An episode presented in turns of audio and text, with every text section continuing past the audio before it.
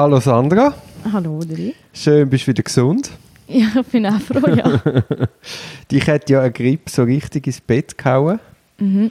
Obwohl du mir gesagt hast, du hast sonst nie Fieber, aber das Mal hast du, glaube mehrere Tage Fieber gehabt. Ja, eben, so ist das doch die Regel bestätigt, die Ausnahme. Ich habe Äh, umgekehrt, Ausnahme bestätigt die Regel. Wow, noch nicht ganz auf, auf der Höhe.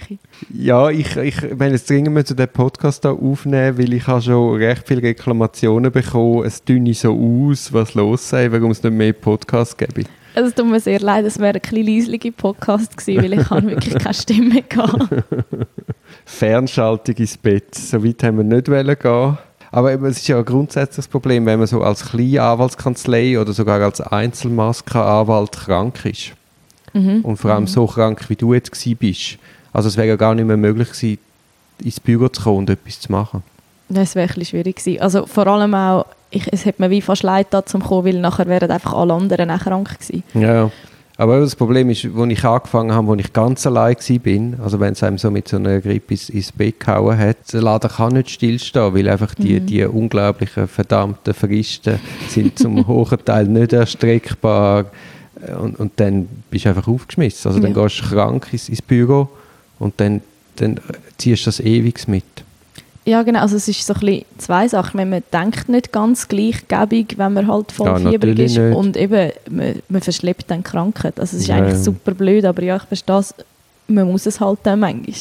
Ja, darum bin ich ja auch froh, dass ich bin jetzt zwar nicht krank geworden, aber ich bin froh, dass du da bist, weil dann wär, hat man eben wie so einen das- Backup-Plan und da du ja in allen Fällen involviert bist, wäre das ja problemlos machbar. Ja, ja. Problemlos weiß ich nicht, es wäre machbar, ja.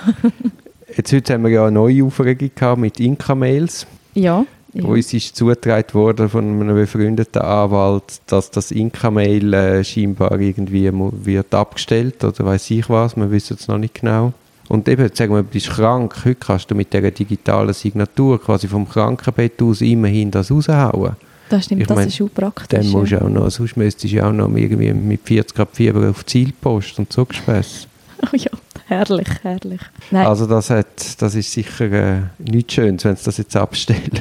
nein, das stellen sie nicht ab. Wir müssen das jetzt noch recherchieren, das ist schon gut. Das funktioniert weiter. Ja, ja, aber es ist wieder so typisch schweizerisch. Digitalisierung läuft erst so langsam an als Schlusslicht von Europa.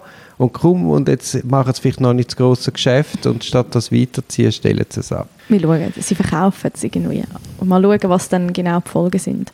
Aber es geht schon weiter. Nein, du musst jetzt nicht Mhm. ich Angst ich, haben. ich Alles gut. schätze deine Zuversicht. Du meinst, ich kann beruhigt ins Wochenende? Ganz sicher, wirklich. Also ganz sicher gehe ich beruhigt ins Wochenende. Sehr gut. Also tschüss. Ciao.